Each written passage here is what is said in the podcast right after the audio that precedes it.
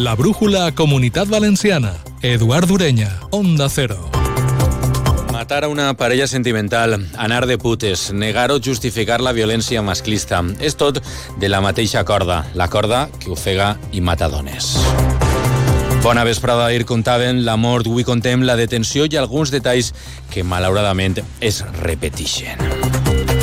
Este dimecres també tenim mobilitzacions d'agricultors, avui a més, amb incidents, i hem tingut la primera sessió de control parlamentària de l'any al president Mazón.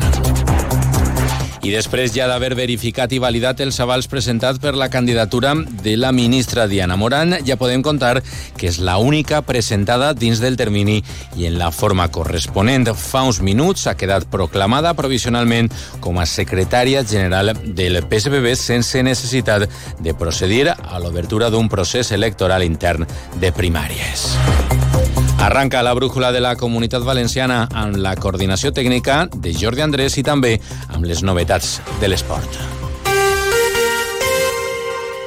Ella havia anat a denunciar. A ell l'han detingut en un club d'alterne després de presumptament matar la seva parella sentimental. La delegació del govern contra la violència de gènere ha confirmat esta vesprada que estem davant d'un assassinat, el d'una dona de 44 anys a mans de la seva exparella, un home de 52 anys a l'Alfàs del Pi. La Guàrdia Civil ha explicat que la víctima va denunciar dissabte passat dos agressions físiques patides en les últimes setmanes setmanes per part d'eixa actual parella. Després de presentar la denúncia, la dona va assegurar que no volia continuar amb el procediment, inclús va declinar l'ordre de protecció d'acero Marina Baixa, Antonio García Sancho. L'autòpsia confirmarà avui la causa de la mort, encara que tot apunta al fet de que es va deure a un apunyalament.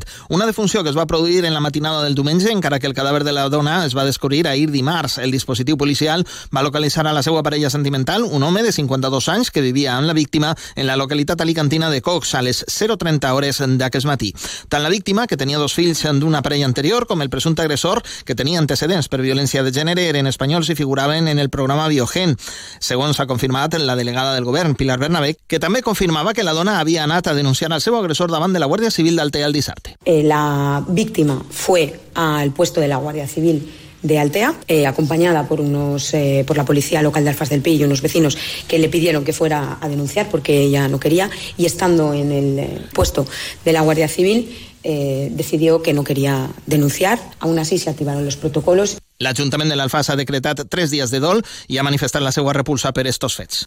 Més informació de successos. Un home ha sigut detingut avui a València per matar presumptament a un altre de diverses pedrades sota un dels ponts dels jardins del Túria. Un altre home ha resultat ferit greu en eixa mateixa agressió i es troba ingressat en l'Hospital La Fe amb pronòstic reservat. Tant l'arrestat com les dues víctimes són migrants en situació de sense llar que solen pernoctar en eixa zona. El detingut s'ha entregat voluntàriament en la comissaria de la policia local de Ciutat Vella. La delegada del govern ha confirmat que s'està investigant tot el que ha pogut ocórrer. Que en este momento está en manos de la Brigada de Policía Judicial de la Policía Nacional.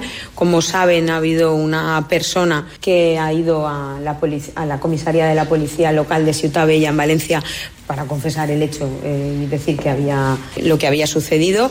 Això són els fets. Serà el que diu el portaveu municipal de Vox i segon tinent d'alcalde de València, Juanma Badenas. Ha dit que este succés fa més necessari que mai reforçar la seguretat en l'antic GIT, així com previndre els assentaments il·legals davall dels ponts. En aquest sentit, creu que l'Ajuntament hauria de construir un tercer estany en el lloc del succés al marge dels dos que ja estan projectats sota aquests ponts del Regne i de l'Àngel Custodi. Creo que en este momento, y esto es un hecho que lo demuestra, hay inseguridad en los jardines del río Turia. Hablábamos de dos estanques, uno debajo del ángel del, del puente del Ángel Custodio, otro bajo el puente del Reino, pero ahora creo que habrá que pensar también en otro debajo del puente del Real, que es donde lamentablemente, y lamento mucho que esto haya sucedido, ha ocurrido esta tragedia. L'oposició ha carregat contra aquestes paraules del segon tinent d'alcalde de València. Des del grup municipal socialista critiquen les paraules, ho fa Borja San Juan. Unir migración y pobreza con criminalidad es tener a una persona indigna de ocupar un espacio de gobierno para la ciudad de Valencia. Y la realidad es que creo que el único estanque ¿no? que deberíamos poner los valencianos y valencianas es el que deberíamos poner precisamente en los asientos del Pleno donde ocupan sus escaños los miembros de Vox. ¿no? Eso sí que nos ayudaría a todos a tener una mejor convivencia. Anem amb la crònica del dia de les mobilitzacions dels agricultors, com dèiem, avui amb incidents, tants que la Unió Llauradora va demanar ja la dimissió de la subdelegada del govern a Castelló, d'Antònia García Valls. És, per diu el sindicat agrari, no haver gestionat correctament la mobilització d'avui dijous al port de Castelló. Més detalls, Albert Domínguez. Vora les dos del migdia, diferents membres de la Unió han sigut desallotjats per la policia, ja que estaven bloquejant l'entrada al port de Castelló. Per això, i també perquè no han deixat arribar fins a aquest punt com estava previst als tractors, demanaran la dimissió d'Antònia García Baix, subdelegada del govern a Castelló. Així ho afirma el seu secretari general, Carles Peris, que ha sigut un dels expulsats d'aquest punt per les forces i cossos de seguretat de l'Estat. Un poc abans de que acabara el permís oficial que teníem per a fer el tall del port de Castelló, doncs s'han desallotjat en formes i ara en les pròximes hores anem a demanar la dimissió de la subdelegada del govern per el maltracte que ha tingut en els llauradors i, i ramaders valencians. Els membres de la Unió que han tingut aquest incident afirmen que la policia ha demanat la seva identificació i per això preveuen que pròximament se'ls notifique una denúncia. Això pel que fa a una de les concentracions convocada i amb permís de la delegació del govern, però s'han succeït altres talls de carreteres com els d'ahir sense autorització, però ja ha començat a actuar la policia i alguns agricultors han hagut d'anar-se'n de la carretera per portar les multes. Ens ho ha explicat Miguel Ruiz, un agricultor d'Algemesí. Al treure a meus companys de l'autovia, la Guàrdia Civil, pues, la gent, com dient que anaven a denunciar-los, la gent agarra port i anar desfent la, la manifestació. Havem quedat en reunir-nos a veure si demà no eixim, i eixim el divendres amb més força i tot més unificat i més controlat, està denunciant ja per les persones que tallen les carreteres. Per això demana la delegada del govern que protesten els agricultors de manera regulada. Hacer cortes absolutos de carreteras o de autopistas y autovías sin posibilidad de acceder por otras vías supone un grave riesgo para la población que se pueda ver en una situación de emergencia. Todas las fuerzas y cuerpos de seguridad del Estado vamos a estar atentos, vigilantes y contundentes para que se salvaguarde por encima de todo la seguridad de todas las personas. I la gran protesta agrària del camp alacantí serà finalment el 16 de febrer a Sant Isidro, a la Vega Baixa. En eixe punt, en Sant Isidro, en la CB909, hi ha problemes a hores d'ara amb la circulació. Ixa gran manifestació del dia 16 està convocada per les organitzacions agràries sota el lema El camp ha dit prou, Europa ens arruïna. Va consistir en una tractorada que vol tallar les carreteres des dos grans punts estratègics, Orihuela, la Vega Baixa i Villena, en l'Alvin Alopó. Pepe Requena. Es la protesta oficial con autorización de la subdelegación del Gobierno y desde la unión de todas las organizaciones agrarias profesionales, según ha querido destacar el presidente de Asaja Alicante, José Vicente Andreu, en alusión a las movilizaciones espontáneas de esta semana. Las entiende, pero hay que cumplir con la legalidad y los plazos. Compartimos las demandas que están haciendo estos grupos espontáneos, pero actuamos con los procedimientos, todo bien organizado, con las autorizaciones correspondientes. Queríamos hacerla antes, pero será finalmente el día 16 de febrero. Los agricultores alicantinos quieren un giro radical en las políticas europeas. No pueden competir con frutas y verduras que llegan de terceros países porque no cumplen con las normas de la Unión. También demandarán el cumplimiento de la ley de la cadena alimentaria. La gran industria y distribución les está obligando a vender a precios que les están arruinando. Primera sessió de control de 2024. Acusacions entre oposició i Consell a voltes amb les diferències entre PP i Vox per aquesta campanya de l'orgull de la Generalitat o també pels impagaments a empleats públics o a la dependència que estan denunciant PSPB i Compromís. Escoltem el retret de José Muñoz, el síndic socialista al president, i la resposta de Carlos Mazón. Ustedes echan la culpa unos a otros. La señora Merino decía que esto es mentira, son solo retrasos. Y la señora Camarero viene y nos dice lo más ocurrido para la Generalitat Valenciana. ¿Cuál será el problema por el que no se pagan? ¿Qué les puede sonar? ¿Un fallo informático? ¿El culpable de impagar a las familias valencianas? Es usted. El 31 de enero se ordenó el pago para la provincia de Castellón que afecta a 12.482 personas dependientes por un importe de 4.220.000. Entre el 31 de enero y el 1 de febrero se ordenó el pago para la provincia de Valencia 68.780 personas y para la provincia de Alicante 36.052 personas. En total, en enero ya se han abonado 44,54 millones de euros a 117.000 personas. L'oposició ha aprofitat esta sessió de control per a tornar a exigir el cessament del vicepresident Vicent Barrera de Vox i de la consellera de Justícia Elisa Núñez també de Vox per aquest rebuig a la campanya LGTBI Orgull de Comunitat de la Generalitat. Escoltem la socialista Rosa Peris i Francesc Puig de Compromís.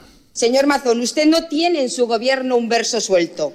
Tiene a la extrema derecha y a ver si empieza a asumirlo. Vostè és molt de fer-se fotos amb banderes i palmitos LGTBI, però de què ens serveixen les seues fotos? Davant d'un vicepresident homòfob, davant d'una consellera Cap dels dos han contestat, ni Barrera ni Núñez han contestat a l'oposició, s'han mantingut en silenci. Ho ha fet en el seu lloc la vicepresidenta i consellera d'Igualtat del PP, Susana Camarero. La bandera de la igualdad y de la diversidad no es propiedad de la izquierda, como han intentado mantener durante tanto tiempo. En pàgina laboral, 750 treballadors de Ford Almussafes es veuran afectats per un nou expedient de regulació d'ocupació que la multinacional del motor té previst posar en marxa a partir ja del pròxim dilluns, del 13 de febrer. Ho ha traslladat avui la direcció de Ford al comitè d'empresa qui ha concretat que l'ERTO va entrar en vigor fins al 30 d'abril. Des del sindicat STM, el seu portaveu, Daniel Portillo, ha explicat que la mesura va afectar tant a la planta de vehicles com a la de motors. Para la planta de vehículos nos están diciendo que el problema es por un problema debido a la bajada de producción y para la planta de motores pues debido a fallos de, de los proveedores que no están suministrando en tiempo y forma que necesitan las líneas. I més problemes en la indústria, mentre el Consell destina 600.000 euros per a la promoció internacional de la ceràmica castellonenca, una nova empresa, Rocatiles, anuncia el tancament de la seva producció. Està preparant un ERO que afectarà 140 persones. Castelló, Juanjo Tobar. Des de la taulellera Rocatiles a la Vaiducció expressen la voluntat de millorar les condicions d'eixida dels 140 treballadors afectats. Antonio Durán, de UGT. Ya es bastante dramático que tengan que perder sus empleos, por lo menos que eh, esa pérdida pues vaya compensada de alguna manera con unas buenas indemnizaciones de salida. L'empresa es mantindrà amb aproximadament 40 treballadors per a les labors administratives, de logística i de venda, mentre el Consell ha dotat de 600.000 euros per a promocionar i reactivar a la cerámica. El presidente de la patronal Aster es Vicente Nomdedeu. Ayudar al clúster cerámico es ayudar a que la economía de Castellón no sufra tanto como está sufriendo e indirectamente la, la economía de la comunidad valenciana. Recordem que a més el sector tauleller és el principal client dels ports de València i Castelló. Sabem també que la Generalitat ha confirmat el primer cas del virus de la llengua blava en una explotació bovina d'Orihuela. Per a l'esport en la brújula Comunitat Valenciana. Eduardo Esteve, molt bona vesprada. ¿Qué tal? Buenas tardes. ¿Qué contem avui? Una mala noticia y es que el fondista español Mocatir no va a poder correr hoy, tenía que hacerlo aquí en Valencia, ha sido suspendido por el World Athletics porque se ha ausentado en tres controles antidoping. De es momento, que es ese récord. Claro, y porque quería batir el récord de Europa del 5.000, pero de momento no va a correr, con lo cual peligra también incluso los Juegos Olímpicos, porque tenía que hacer marca para estar en los Juegos Olímpicos. En cualquier caso, el atleta ya ha dicho que va a recurrir esta sanción, si va adelante, suele ser de dos años, con lo cual peligro para Mocati, repito que definitivamente no estará aquí en Valencia. Esto en atletismo, pero en fútbol, hoy el Valencia ha tenido el regreso de Diacabí a los entrenamientos y de Sergi Canós. Hola Sergi López, buenas tardes. ¿Qué tal Edu? Buenas tardes. Nueva sesión de trabajo en Paterna en la que Diacabí ya ha trabajado parte del entrenamiento con el grupo, aunque eso sí ha estado realizando gestión de cargas aparte, pero llegaría sin problemas al partido frente a Las Palmas, igual que Sergi Canós, que ha completado casi toda la sesión con el grupo. Otro que ha trabajado también ya con sus compañeros es André Almeida, que va recuperando sensaciones de cara a su recuperación. En el Levante Unión Deportiva, la renovación de Andrés García por tres temporadas y la sanción de un partido para Boldini tras golpear al Bar, sanción que por cierto va a recurrir el Levante, son las noticias que han marcado el día. No estará por tanto Boldini el viernes frente al Leganés a las 9 en el Ciutat de Valencia. Gracias, Sergi. Ha hablado la alcaldesa de Valencia, María José Catalán, en torno al nuevo Mestalla. Ha vuelto a insistir en que la hoja de, de ruta sigue siendo la misma. Primero licencias y luego ya, cuando se reanuden las obras, negociar el convenio. Ha negado categóricamente que exista ninguna negociación paralela con el Valencia. No se está negociando nada de forma paralela y que no conozcan los portavoces. Absolutamente nada. Lo desmiento.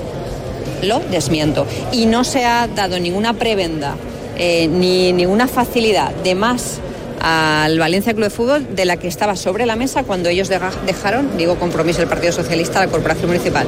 El ejemplo está que las fichas urbanísticas no se ha cambiado ni una sola coma. Ellos la sacaron a exposición pública, finalizó el, el plazo de exposición pública y así se han quedado. En el Villarreal, hoy presentación de uno de los nuevos fichajes. Hola, Víctor Fran, buenas tardes. El Villarreal ha presentado en el día de hoy a su último fichaje en el mercado invernal, el burkinés Bertrand Traoré, el jugador que llega procedente de la Aston Villa, ha trabajado ya con el resto de sus compañeros, podría debutar este próximo fin de semana a las órdenes de Marcelino García Toral en el partido que los amarillos disputarán en cancha del Alavés. Eh, la principal novedad será el regreso de Dani Parejo, toda vez que se está a la espera de recuperar a Francesco Quelen, quien no ha trabajado en el día de hoy. Gracias, Víctor. En Elche, operado Raúl Guti. Hola, Monserrat Hernández. Buenas tardes. Hola, Edu. Buenas tardes. Hoy ha sido operado el futbolista del Elche cedido al Real Zaragoza, Raúl Guti, por parte de los doctores Ripoll y de Prado. Este último ha confirmado que su periodo de baja estará entre cuatro y cinco meses. En el entrenamiento del Elche, hoy ha estado ausente Manu Nieto, que por culpa de un proceso gripal se ha tenido que marchar a casa, mientras que Tete Morente está descartado para el partido del sábado frente a la Morevieta. En el Eldense será duda hasta última hora el goleador Mario Soberón, mientras que el Eldense cuenta con cinco jugadores apercibidos de sanción. Clemente, Modauda, Bernal, Sergio Ortuño y Tony Abad. Si alguno de ellos de la cartulina el sábado, causará baja en el siguiente desplazamiento. Gracias, Monserrate. Y en Alicante, Juan Alvarito este fin de. Hola, David Esteve, buenas tardes. Hola, buenas tardes. Alvarito está totalmente descartado para jugar el próximo sábado frente al Andrats. El madrileño sufrió un esguince de tobillo frente al Torrent y hoy tampoco se ha ejercitado con sus compañeros. Por otro lado, Nico Espinosa, capitán y canterano del Hércules, ha sido el invitado estrella de las tertulias que cada semana organiza Onda Cero Alicante en el restaurante Petímetre. Gracias, David. Esto es lo que tenemos hasta ahora en el mundo del deporte. Muchas gracias, Edu. Buena vesprada. Adeu. De l'oratge per a demà, dijous, destaquem que van a predominar els intervals de núvols mitjans i alts que van augmentar a últimes hores del dia. Inclús no es descarta alguna precipitació feble en zones d'interior. Les temperatures pràcticament com les de avui dimecres, excepte un ascens lleuger de les màximes a la província de València. Pel que fa al vent, va bufar de component oest, de fluix a moderat. Continua ja la brújula amb Rafa La Torre. Passen molt bona nit. Fins demà.